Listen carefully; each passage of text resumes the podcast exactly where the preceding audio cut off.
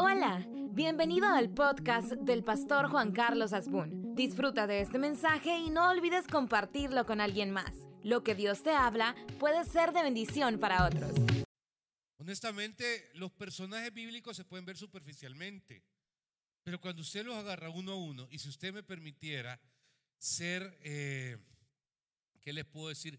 Catedrático en alguna universidad no religiosa, créame que la cátedra, un tema para mí sería bestial alrededor de interpretar el, liderazgo, la toma de decisiones, la interpretación del contexto. Para mí sería hablar no menos de un mes de Moisés. Porque, lo digo con respeto, es un monstruo. Es un monstruo. Para bien, en el sentido de... y, y creo que lo menospreciamos no entendiendo todo lo que él tiene alrededor de nosotros.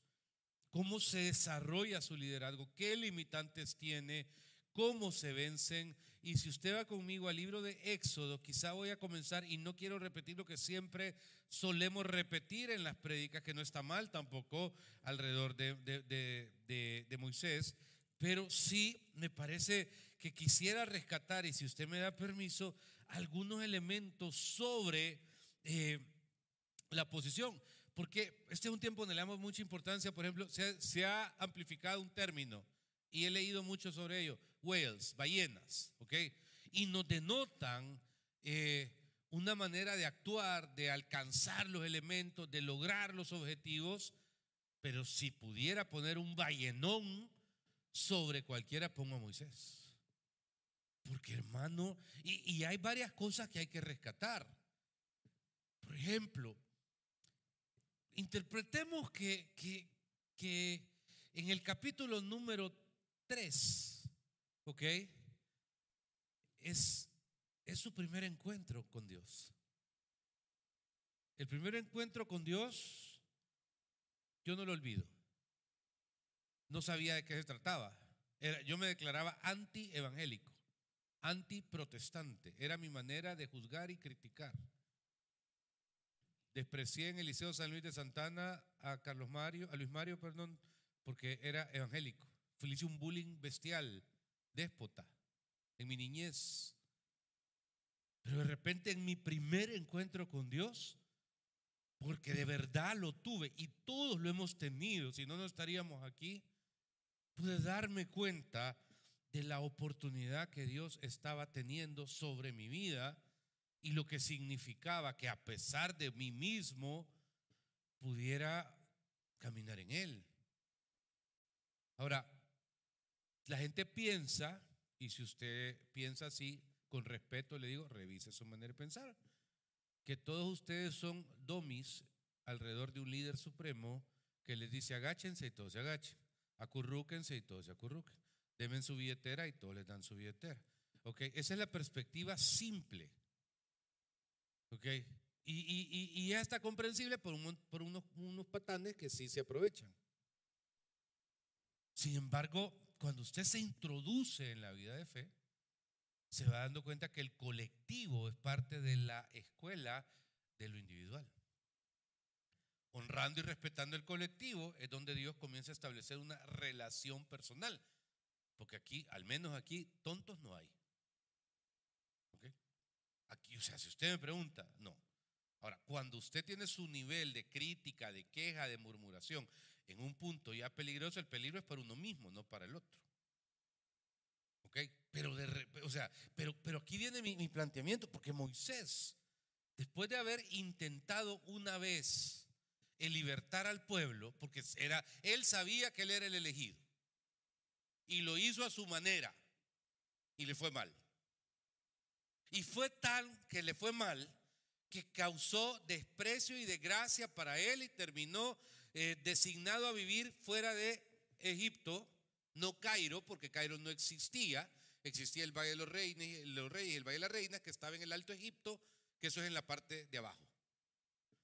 Y entonces, hermano, es desterrado y decide en su destierro encapsular. Esto es como cuando usted eh, tiene un negocio y quiebra, y tiene otro negocio y quiebra, y tiene otro negocio y quiebra.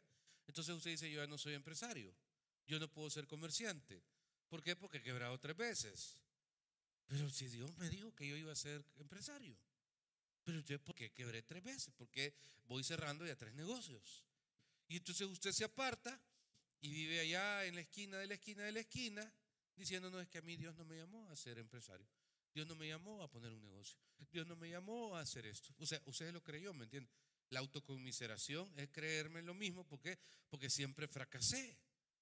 La diferencia que cuando uno entra en la escuela de Dios, hermano, es que, y por eso le digo, este tipo es bestial, es porque pasa un proceso de purificación.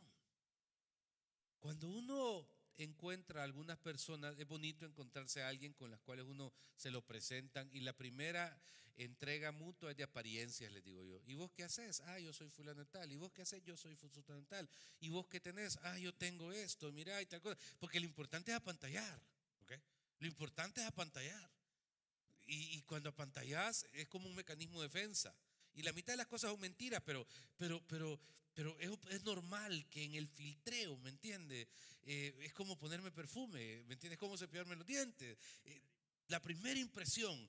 Y entonces, puchica, por eso manejamos el carro que manejamos, o por eso hablamos el lenguaje que hablamos, o por eso tenemos los perfiles, ¿me entiende? Yo he visto Mara que toma unas fotos, pero es que hasta hace una mueca eh, fenomenal para capturar en imagen lo que va a poner, vea, está todo así.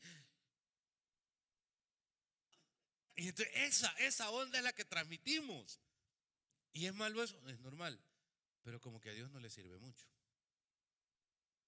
Porque esto casi funciona así. Cuando hablemos de todavía del empresario. Pero aplíquelo a cualquiera de la vida. Al ministerio lo puede aplicar. Porque cuando va con, ese espíritu de superioridad, es como que llega un punto donde Dios te aguanta. Pero hay un punto donde Dios dice, mira, fíjate que eso está bien para el nivel 1, para el nivel 2 un poquito, pero para el nivel 3, 4, 5 y 6 y 7 vas a tenerte que ir despojándote. ¿Ok? Te vas a despojar. ¿Qué quiere decir eso? O sea, es que no me sirve. ¿De qué sirve un Armani en el desierto? No es mucho, ¿eh? ¿Qué sirve un abrigo de mink en el desierto? No, sirve de mucho. Entonces, va, despojándote, va despojándote.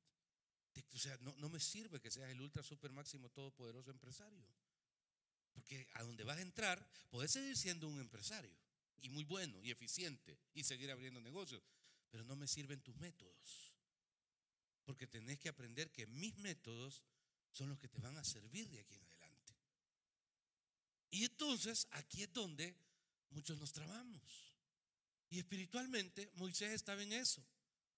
Porque uno, hermano, encapsula. Y un día, en la nada, pues se le aparece el Señor y le da un punto bien importante en el versículo eh, número 8. Eh, 7, vamos a leer.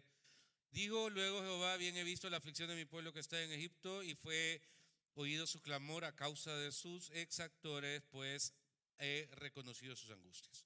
Y he descendido para librarlos de la mano de los egipcios y sacarlos de aquella tierra, una tierra buena y ancha, a tierra que fluye leche y miel, en lugares del cananeo, eteo, amorreo, fereceo, eteo, jebuseo. Jebuseo es el que habitaba lo que es Jerusalén, de ahí viene el término Jebusalén, de jebuseos. ¿Okay? Y de repente el clamor pues de los hijos de Israel ha subido delante de mí y también he visto la opresión con que los egipcios los oprimen por tanto, ahora te enviaré a Faraón para que saques de Egipto a mi pueblo, los hijos de Israel. Si algo para mí es importante que usted sepa es que Dios habla claro. Eh, cuando de repente te viene una palabra, mire pastor, lo vi en una nube gris. Mire pastor, eh, siento que vi gotas de sangre. No me funciona. Porque algo que veo de Génesis o Apocalipsis es que la palabra de Dios, Dios habla de, distintas maneras. No puedo decir dos o tres porque Dios es pleno. Dios, o sea, Dios a través de un pájaro me puede hablar literalmente. Hablan piedras, habla burro. O sea, no puedes, pero, pero doctrinalmente habla de distintas maneras. Primero habla a través de la palabra. En la palabra está su revelación y su voluntad. No lea la Biblia, usted se perdió el 80% de lo que esto es. Dos, habla a través de el discernimiento. ¿Ok? Cuando Dios te habla a ti. Hace esto, no hagas aquello, come esto, ¿verdad? no comas esto. ¿verdad? Te regalan, por ejemplo, un pastel y de repente sentís, no, me lo voy a comer. ¿Qué es eso? Discernimiento. No sé si le habían echado, no sé, chiles alisco, lo que usted fuera, pero de repente, eh, ¿me entiende? Hay un discernimiento. Tres, habla a través de terceros. O sea, si usted pone un predicador en red, le está hablando a través de él. Si me pone, si viene a oírme a mí, es porque Dios le está hablando a través de este eh, inútil siervo. ¿Ok? Tres, y ese tres incluye, por ejemplo, profecía. Y la palabra profética también implica cuando Dios, por ejemplo, me habla a través de cosas. Pero aquí es algo sumamente importante, porque yo veo bien definido y claro cuando dice, he visto el clamor de mi pueblo y lo voy a sacar de ahí y lo voy a llevar a la tierra de aquel, de aquel, de aquel, de aquel, de aquel, de aquel, y te voy a ocupar a vos para que lo lleves. Entonces, ¿quién se pierde en esa brújula? Usted. Digo, claro, está más claro que cualquier otra cosa. Aquí es donde, si usted se mueve en la palabra profética, yo quiero ayudarle a eso. Yo no se la voy a frenar, pero su mensaje tiene que ser claro. Su mensaje tiene que ser franco, su mensaje tiene que ser educado. ¿Ok? ¿Por qué? Porque ahí es donde uno, Pastor Juan Carlos Adún, fíjate que el Señor me mostró que usted está en pecado y que tiene que ordenarse. Gracias, lo recibo. ¿Ok? Pastor Juan Carlos, mire, fíjese que yo creo que usted ha vuelto eh, tal y tal cosa y no está bien, dice el Señor. Amén, lo recibo. ¿Me, estoy entendiendo? Ok, hermano Saldaña, fíjese que esto y esto y eso. Usted, usted la cacha, usted sabe si es verdad o mentira, ¿me entiende? Y no va a estar con complicaciones, pero aquí es donde viene el primer elemento, que Jehová te hable de frente, que Dios te hable de frente.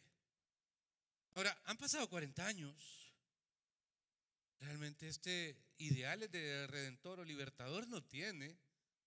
Vive criando las ovejas del suegro, trabajando ajeno, trabajaba bien, no era mantenido, pero era el capital del suegro, pues. Y le rendía. Sin embargo, comienza un debate bien interesante.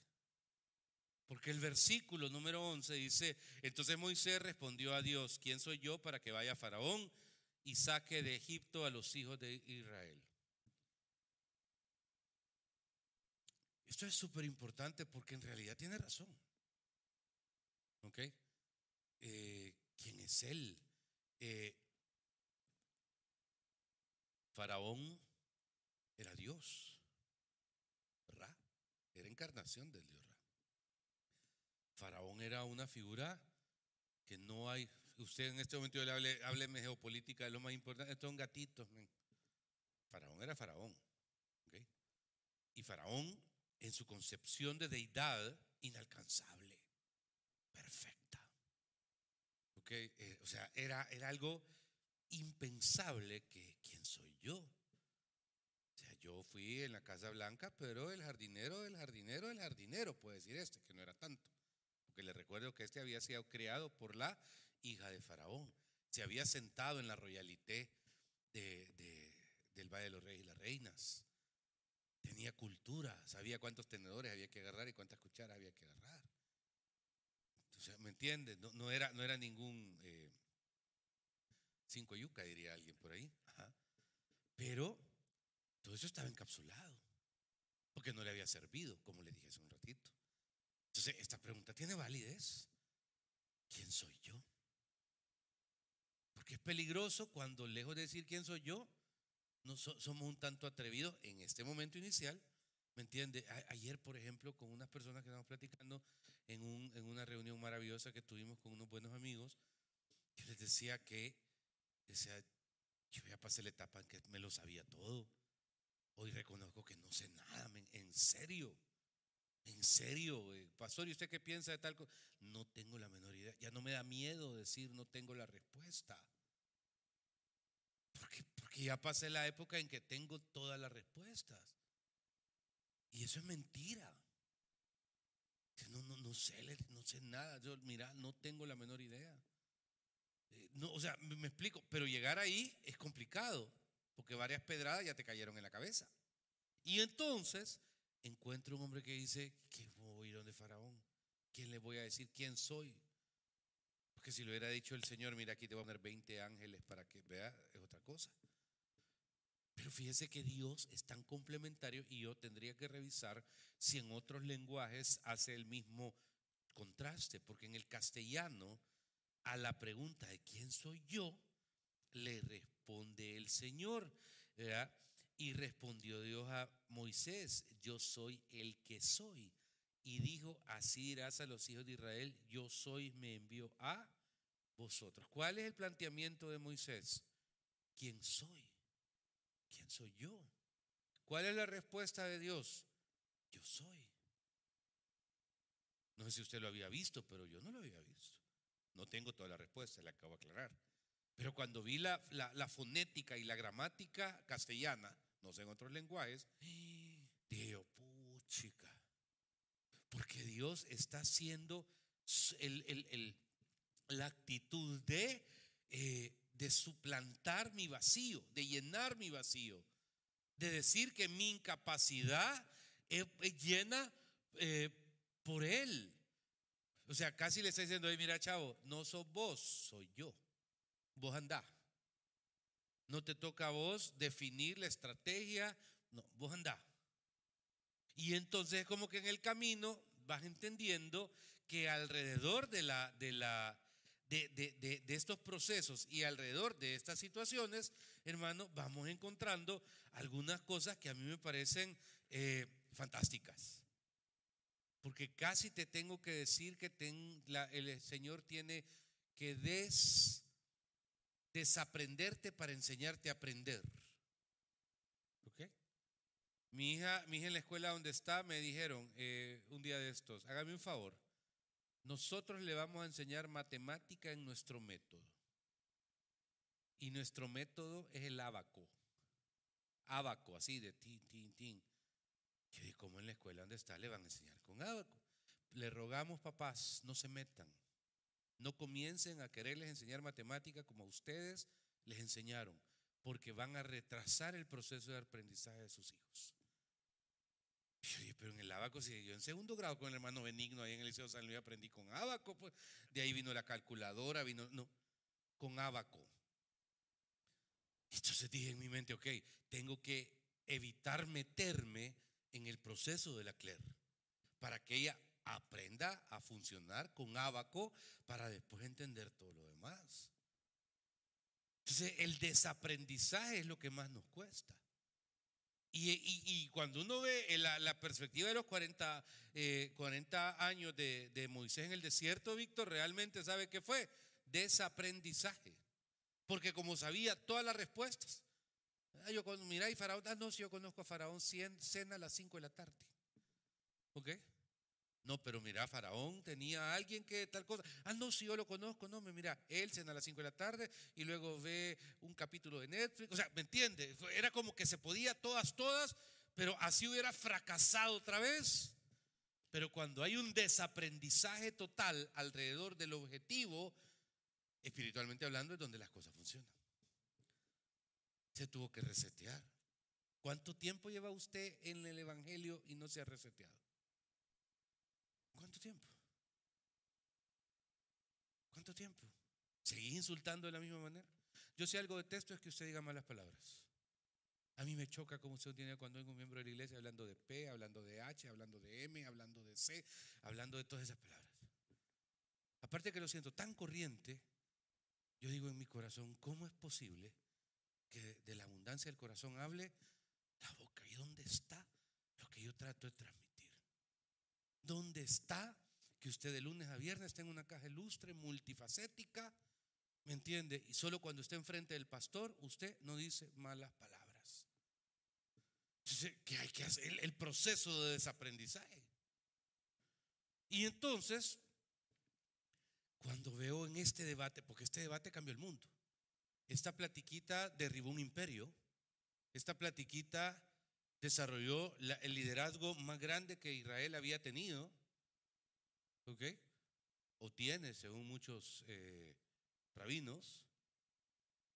Y simple y sencillamente cumplió el propósito alrededor del Señor. Pero en ese debate hay otro argumento bien interesante. Porque, hermano, eh, y le voy a pedir un poquito de paciencia porque mis ojos están más dilatados de lo normal hoy. Entonces, eh, hay un punto, eh, versículo número, capítulo 4, versículo 1. Entonces Moisés respondió diciendo, he aquí que ellos no me creerán, que dice, ni oirán mi voz, porque dirán, no te, no te ha parecido Jehová. Y Jehová dijo, ¿qué es esto que tienes en tu mano? Y él respondió, una vara. Y él le dijo, échala en tierra. Y él la echó en tierra y se hizo una culebra y Moisés huía de ella. Entonces dijo Jehová a Moisés, extiende tu mano y tómala por la cola. Y él extendió su mano y la tomó y se volvió vara en su mano. Es complicado porque aquí hay otro punto, no me van a creer. Sin embargo, cuando yo veo que voy con un palo, lo voy a convertir en culebra, yo creo que eso a Faraón no le va a impresionar. Solo hechiceros, magia. O sea, honestamente, es como los que critican a Constantino. Es que Constantino, no, espérenme. Si querés debatir con Constantino, sentémonos dos horas. Uno de los más grandes hombres en la cristiandad es Constantino. Porque si lo ves de la pobreza hacia arriba, le apedreas. Pero sabiendo que también era un César, un emperador, tomar decisiones alrededor de la fe y mantenerlas es otra cosa, porque es perder deidad en nombre de otro. Pero volviendo aquí, dejando en paz ese argumento y ese conflicto, encuentro, por ejemplo, que esto a Faraón no lo estaba impresionando, ni lo iba a impresionar. Si usted vio los diez mandamientos de Charlton Heston, Usted ve perfectamente cómo Moisés cuando llega tira la vara y el otro faraón saca otra vara y al final la vara del Señor se come la, la, otra culebra. eso no impresiona. Pero le está dando una lección interesante Dios a Moisés y nos la está dando a nosotros. Las batallas se pelean en lo humano, se ganan en lo humano, perdón, pero se pelean en lo sobrenatural. Es que de hecho la fe es sobrenatural. La fe, en un momento, no me acuerdo en qué texto dice, ahí me lo buscan, dice que es el misterio de la fe. El misterio de la fe. ¿Por qué? Porque la fe, hermano, es un misterio. Yo, no lo entiendo. yo le he creído. Mire, y aquí es donde usted camina. Por ejemplo, tengo un amigo que es cirujano. Cirujano de aquellos que eh, una cirugía, 20 mil pesos. Pero de repente, hermano, a veces me llama. Y una plática me dice que, mira, eh, Juan, hazme un favor, ah, podés venir, fíjate que tengo un caso mañana a las 10 de la mañana a la cirugía, a ver si podés venir a las, a las 8. Y ahí voy al hospital, porque cuando uno está en el hospital, católico, evangélico, budista, ateo, ahí hermano, ahí todos somos humildes, ahí no hay, no hay conflicto de intereses y vas a entrar a un quirófano y no puedes salir. Entonces, es que en las pláticas me ha dicho, es que mira, yo he visto esas hermanas de, de, de tapaditas, me dice, refiriéndose a la mantelina, ¿verdad? Hay veces yo he escuchado oración de esas señoras en hospitales donde yo digo, Dios mío, o sea, que, o sea estremece esa fe de, de, esta hermana que, que hay veces han llegado al hospital. Y de repente, cuando me presenta, me dice, le presento al pastor Juan Carlos. A las 10 la voy a atender yo en el quirófano, pero me gustaría que pudieran orar. Me gustaría que pudieran orar porque yo tengo, tengo mi responsabilidad, pero yo sé que la fe puede más que lo que yo hago. Y claro, tal vez yo no soy de ahora. Ahora, en el nombre de Jesús, reprendo enfermedad, fuera. Porque he aprendido que no la mujer más golillera es la más santa, ¿ok? Ni el hombre más golillero es el mejor amante. Entonces, es cuestión de estilo, Pero mi estilo es el mismo. Reprendo la enfermedad, ¿ok? Todo. Dos, tres semanas después, hey, fíjate que te hablo para contarte que aquel caso que viniste a orar, sí, eh, fíjate que él ya se fue de alta. No me da parte los 20 mil pesitos, vea lastimosamente. Pero la función es otra. Amén. La fe es un misterio. Yo ni, porque a veces no depende ni de la persona. ¿Me entiende? O sea, no, no, depende de uno, no depende del que esté en cama. O sea, es un misterio. Y, y aquí es donde hay veces siento que usted se debate demasiado en el misterio revelado. No, no funciona así. El diezmo, el diezmo es un misterio. Si usted me pregunta, no lo entiendo. Y así le puedo decir cosa tras cosa, tras cosa, tras cosa, que uno, eh, hermano, eh, la, fe. Entonces le está diciendo, ¿sabes qué? Esta culebra, pa, ahí va. Porque eh, es, lo sobrenatural. No, ¿Quién soy yo? No me va a creer, que no sé qué. Y en ese debate de argumentos, se vuelve todavía mucho más conflictivo. ¿Por qué? Porque, hermano, eh, Moisés eh, dice en el versículo 10, capítulo 4, tercer justificación. Entonces dijo Moisés a Jehová, ay Señor mío, nunca he sido hombre fácil de palabras, ni antes, ni desde que tú habla, ¿qué dice? Hablas a tu siervo porque soy tardo en el habla y torpe de lengua. Fíjense que para mí esto es una excusa. He escuchado sin satisfacción la opinión de que era tartamudo. Me da la impresión que en el Egipto Moisés era vigoroso y que esas civilizaciones a las personas con ciertas capacidades especiales las dejaban perecer. No tenían el nivel de credibilidad de cualquiera. Lo, hablo claro. Si no, acuérdese de la batalla de las Termópilas, el AU, AU, AU. entonces, era como una cultura que para que el imperio, para que el reino, para que las cosas funcionaran, aquel que debilitaba la sociedad, había que excluirlo. Y, a mí me da la impresión que Moisés, al siendo un hombre que había sido criado por la hija de Faraón, aparte que hablaba los idiomas que se hablaban, era culto, y era todo lo que usted establecía. Y aclaro, gracias a Dios que hoy tenemos un entendimiento distinto y no estamos para debilitar a nadie, no para acompañarlo para fortalecerlo y hacerlo más fuerte. Okay, hablando de estas cuestiones como, como se daba por ignorancia al Señor y al temor a Dios y al respeto al prójimo en estas culturas. Sin embargo, y, choca solo pensarlo, por cierto. Sin embargo, cuando uno ve esto, yo creo de que eh, el argumento es, mira, ¿y cómo voy a ir si soy tartamudo? Casi le está diciendo eso. Eh, Cicerón era tartamudo. Me acuerdo aquella técnica, de Sócrates, hermano, sin ir tan lejos. ¿Me entiende? Las piedritas en la lengua para practicar. O sea, hay métodos, métodos siempre han habido. Pero donde siento que no nos tepamos es porque obviamente entra el antecedente. Y aquí lo que encuentro que la gran primera victoria que tiene Moisés es que después de uno, dos, tres argumentos logró vencerse a sí mismo. El principal enemigo del, del monstruo de liderazgo, del gran ballenón que estamos por ver revelado, era el mismo. Y aquí es donde cuando uno, hermano, eh, se encuentra agobiado, se encuentra eh, eh, enfermo, se encuentra golpeado emocionalmente por algo, por alguien, es donde uno dice, así me voy a quedar, este es mi destino. Y no se da cuenta de que lo que Dios había establecido previamente es muchísimo mayor y el antecedente es muchísimo más grande. Ahora, llegó a Egipto, sacó al pueblo, las 10 plagas, o 12 o 20, ni me acuerdo cuántas son, ¿me entiendes? Estoy bromeando, por cierto, en ese sentido. Pero y de ahí lo lleva, eh, la nube de fuego, la columna de fuego, se abre el mar, eh, cuando tú estés frente al mar, dejemos eso a un lado. Eso lo oye siempre. Pero de repente encuentro dos o tres momentos del liderazgo de Moisés, en el cual, si el tiempo nos lo permite, me quiero centrar.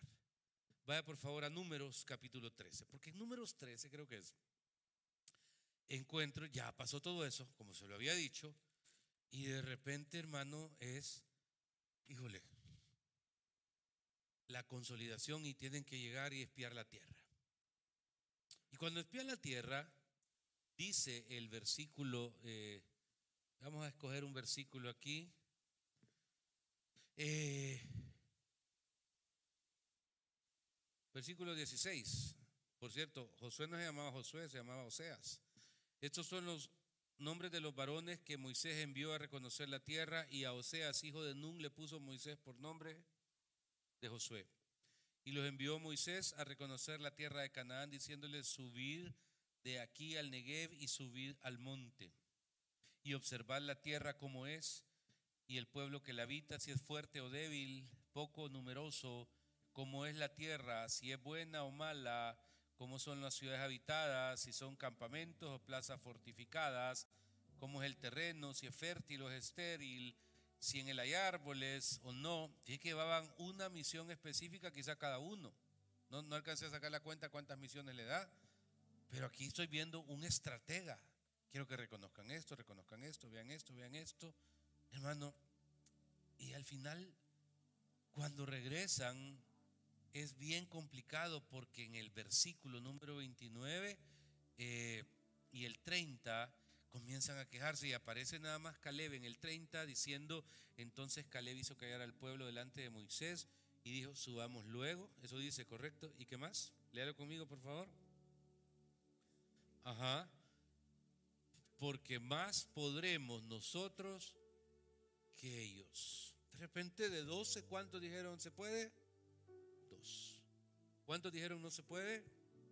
Diez. Mire, le doy una cátedra que nos da Moisés de liderazgo ahorita. La función mía es oír a los doce si fuera Moisés. Pero la decisión no depende de diez. Al final el líder tiene el, derecho, óigase bien, de tomar la última decisión. No se ande quejando de su jefe por las decisiones que toma. Es parte del privilegio de ser jefe. Si usted es dueño de una empresa, usted tiene el privilegio, el derecho de tomar decisiones. Usted es el dueño. Las consecuencias pueden venir buenas o malas conforme a una decisión. Pero algo que Moisés, imagínense la presión, porque eran príncipes, no se lo leí. Si, me voy al capítulo anterior, ahí encuentro, hermano, la genial, quiénes fueron los que fueron. Y ahí no dice eh, Gasparín, hijo de Luisito, no. Dice de la tribu de, Simeón fulano, de la tribu, estos fueron escogidos, de la tribu de Isaacar fulano. O sea, estos eran muchachos de la revista Hola, ¿me entiende? De ahí de la ESEN y de todo eso. Los doce. Y cuando menos siente, la presión es curiosa. Uno tiene que tener mucha claridad alrededor de tomar decisiones. Uno tiene que aprender en la vida, hermano, que el propósito de Dios dicho es el que se va a cumplir al final. Y en medio, eh, estuve en la, dedicación de un, de un salón de belleza el día viernes un joven que aprecio mucho inauguró un salón de belleza aquí en este edificio precioso esquina opuesto a Galerías. Pero hemos venido con su familia siempre con él, ¿me entienden? En un lugar pequeño, un lugar pequeño, un lugar mediano, un lugar más bonito, un lugar, y, y un lugar súper exclusivo. Yo le decía ahí en la inauguración, mira, eh, yo admiro de ti que primero seguís consejo. Número uno, creo que uno tiene que aprender a, a saber que si el plan de Dios es este sobre su vida, por oír a quienes no debes oír, no, no van a. Cuando llegues delante del Señor, le decir, es que fíjate que medio camino me desvié porque fulano me dijo que no era por ahí, sino que era por allá. Porque vos vas a rendir cuenta sobre lo que tenés que hacer. Y yo decía, admiro de ti, lo dije en el, en el speech, ¿verdad? Que, que, por ejemplo, se ha tapado siempre los oídos cuando la gente le dice no o no es por ahí. Porque él sabe cuándo es por ahí, cuando no es por ahí. Y usted tiene que hacer lo mismo. Mire, gente, gente maniada. Un día esto le decía a la Ani, eh, a mi esposa, mira, vamos a hacer este viaje y sabes qué, vos vas a hacer, yo siempre soy el que anda con el, con el sobre, con, con, ¿cómo se llama? con los pasaportes, el del counter, hoy vos vas a hacer eso, vos vas a ser la que va a reservar el carro, vos vas a ser la que va a manejar eh, allá, vos vas a ser la que va a hacer esto, porque, porque no, imagínate que un día yo no esté.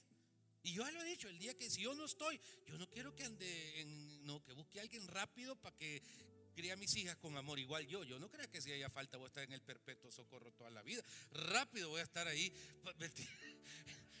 ay Dios. Entonces, si no, la, vela perpetua esperando. Eh, no, Dios guarde. Yo la quiero a ella completa, integral, con marido. Y entonces, eh, hay veces uno tiene que superarse a sí mismo. Uno tiene que superarse alrededor de vivir maniado, de oír gente que vive en traumas, que vive en complejos, que vive en situaciones que como su fracaso es tan grande, siempre van a hacer que necesitar que otro fracase para justificar que ellos no pudieron. Y entonces Moisés toma una decisión bestial. Porque de repente, hermano, eh, desarrolla eso. Pero lo más importante, y me voy a tomar dos o tres minutos más, es que a mí me impresiona el nivel de relación de Dios con Moisés o de Moisés con Dios. La, la relación, la única manera de tener una relación es a través de la comunicación. Ese término no existía en el siglo XIX. Humberto Eco lo fue definiendo en sus libros y viene a ser un término que refiere a cualquier interacción entre dos o más seres vivos. Ocupamos términos ahora que no existían cuando esto se hizo. Pero Humberto Eco, que es un, autor aburridísimo, pero buenísimo, ¿me entiende? Cuando usted le pone atención, establecía que es comunicación. Emisor, receptor, ok, interacción, que si es de un punto A a un punto B, si el B retorna al A, si hay intermediarios, etcétera, etcétera. Pero esta relación con Dios de Moisés a mí me sorprende.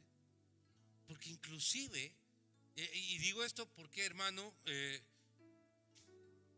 ay, ¿cómo se lo digo en tres minutos? Vaya, usted y su marido se separan porque se tiene que ir a vivir a lo fío a Noruega, vaya, pongamos a Noruega, allá. Y entonces, eh, de repente, los primeros días se hablan para contarse el clima, la lluvia, el sol, ¿me entiende? Lo que comí, lo que no comí. Semana 2, estoy trabajando, tengo tal horario. Semana 3, semana 4. La semana 27 apenas se hablan, ¿ok? ¿Qué tal? Bien. Eh, ¿Y tú? Bien. Cansado. O sea, ¿cómo le voy a contar si que estoy, que ayer fui de vacaciones, ahí en dos días libres y fui a los fiordos? ¿Cómo le voy a contar que tengo una vecina enfrente que se llama Inga, que me saluda todos los días?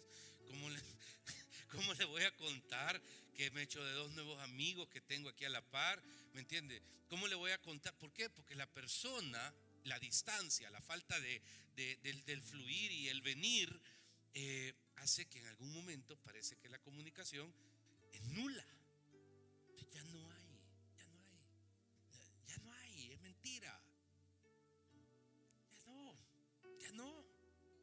Y entonces pasan dos semanas que no se hablan, ¿me entienden? Ya estuvo. Ya se finí. Pero me encanta la comunicación de Él con Dios. Porque ahí es donde usted y yo la regamos tantas veces. Porque damos por sentado. Pero no, no perdemos el feeling. Y hay un discurso, porque se quisieron sublevar contra Moisés. ¿ok? Le quisieron hacer el golpe de Estado a Moisés. Se le fueron encima y todo. Y luego en el versículo 11, ahí en números del capítulo número 14, y Jehová dijo a Moisés, ¿hasta cuándo me ha de irritar este pueblo? ¿Hasta cuándo no me creerán con todas las señales que he hecho en medio de ellos? Y los heriré, yo los heriré de mortandad, los destruiré y ya no te pondré más sobre gente más grande y más fuerte que ellos. Pero Moisés respondió a Jehová, lo irán luego los egipcios porque de en medio de ellos sacaste a este pueblo con tu poder y le dirán a los habitantes de esta tierra, los cuales han oído que tú, oh Jehová, estabas en medio de este pueblo, cara a cara parecías tú, oh Jehová, con tu nube estabas con ellos y que de día ibas delante de ellos columna de nube y noche de columna de fuego y que has hecho morir a este pueblo como a un solo hombre, las gentes que hubieren oído tu fama hablarán diciendo por cuanto no pudo Jehová meter a este pueblo en la tierra de los cuales había jurado, los mató en el desierto. Es poderoso, hermano. Abogó por ellos y casi le dijo a Dios, puedes cometer un error. Vas a perder credibilidad. Ahora, es distinto ser golillero a Dios. ¿Dónde está el colocho? No, es relación, papá. Eso es malcriadeza. Porque esto es una falta de respeto. Hablo de una relación donde tenés el punto de platicar, de entender cuáles son, de amistad. Mire, y, en esa amistad no siempre es pedir favores. Una vez invité a alguien que fue presidente de la Asamblea Legislativa a desayunar en, su gestión. Yo quería verlo. Platicamos, minuto 10, minuto 20, minuto 40, minuto 60. Como al minuto 60 no se aguantó y me dijo, pero pastor, ¿necesita un favor? ¿Qué necesita? Fue la pregunta. Eh, nada, le dije Porque uno sabe que después del saludo, después de las bendiciones y las buenas nuevas, siempre viene la vacuna. ¿Me entiende? Así es la regla eterna. O sea, ¿qué tal está, pastor? ¿Cómo está? Qué bien, gusto verle, que no sé qué. Y hasta uno esperando, predispuesto, el momento de la vacuna. ¿A dónde me pongo? Dice uno. Y, entonces, eh, nada le dije. O sea, estamos comiendo sin que usted me venga. Y yo creo que casi se pusiera, nunca me había pasado. Me dijo que alguien platicáramos, no para terminar ya en, la, en los tres minutos de despedida, dejar ir el sablazo para pedir el favor, ¿verdad? Y entonces no le dije, quería verlo, lo he visto ahí en, en televisión, eh, me siento pues, que usted está haciendo ta, bla, bla, y oramos y adiós. Pero al final es relación. ¿Puede en algún momento usted pedir un favor? Sí, pero no agote su agenda todas las semanas pidiendo un. ¿Puede usted objetar o cuestionar eh, la música? Sí. Ay, no me gusta ese, ese muchacho, lo veo raro con ese eh, pedestal rojo que tiene ahí, ¿verdad? Pero no puede todas las semanas pararse aquí y objetar la música. Usted no es tijera, usted no viene para ser tijera de una iglesia. ¿Ok? Amén. Está en un error. Usted no puede. Y entonces en esa relación con Dios, enriquezcala, no la decaste. Que multiplíquela. Hágala, la poderosa, hágala su aliado. No ande diciendo tampoco a Pablo, yo tengo una excelente relación con Dios. Quien es amigo de la gente que vale la pena y toma decisiones, no anda llenando la boca diciendo que es amigo de ellos. ¿Ok? Y entonces, en esa poderosa relación con Dios, es donde usted puede decir, hey, Señor, puchica, puedo ser chero de la fulana, de fulano, de mengano, pero amigo de Dios y no con despecho. Amigo solo Dios, porque es alma resentida, ¿me entiende? Sino que pleno amistad en el Señor. Gracias por ser parte de este podcast. Si este mensaje te gustó, lo puedes compartir en tus redes sociales y suscribirte. Dios te bendiga.